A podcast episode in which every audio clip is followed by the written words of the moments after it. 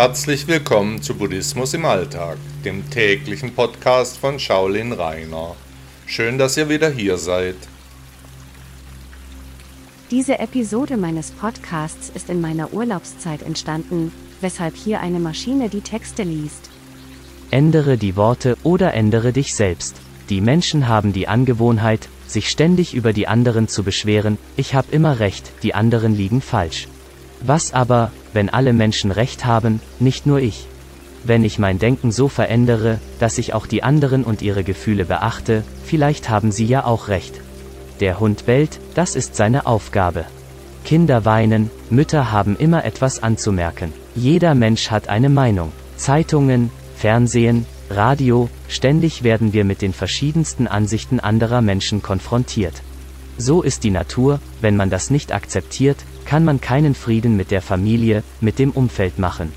Wir sollten uns also in die Sichtweise der anderen Menschen versetzen, bevor wir urteilen, vielleicht auch die Position der anderen betrachten, ihre Sorgen und Nöte in unser Weltbild einbeziehen.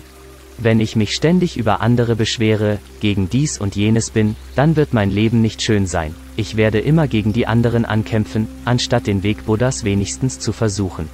Der Weg Buddhas ist der mittlere Weg, er ist ausgleichend und gerecht, würdigt den Standpunkt der anderen, ist auf Ausgleich bedacht. Versuchen Sie es doch einmal. Auch dieses Verhalten kann auf dem Weg zur Erleuchtung ein wichtiger Baustein sein. Ich sage nicht, dass wir uns alles bieten lassen müssen, manchmal werden wir ganz automatisch dagegen reden. Wir müssen uns nicht alles gefallen lassen, was wahr ist darf man sagen. Wenn es manchmal genug ist, und ich das bla bla bla nicht mehr hören kann, dann hat auch meine Geduld ihre Grenze erreicht. Daher, ich habe recht, aber alle anderen haben eben auch recht. Worte sind die mächtigste Droge, welche die Menschheit benutzt. Joseph Radyat KIPLING, britischer Schriftsteller 1865 bis 1936.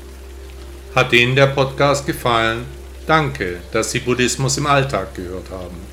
Bitte besuchen Sie auch meine Webseite shaolin-reiner.de. Tausend Dank.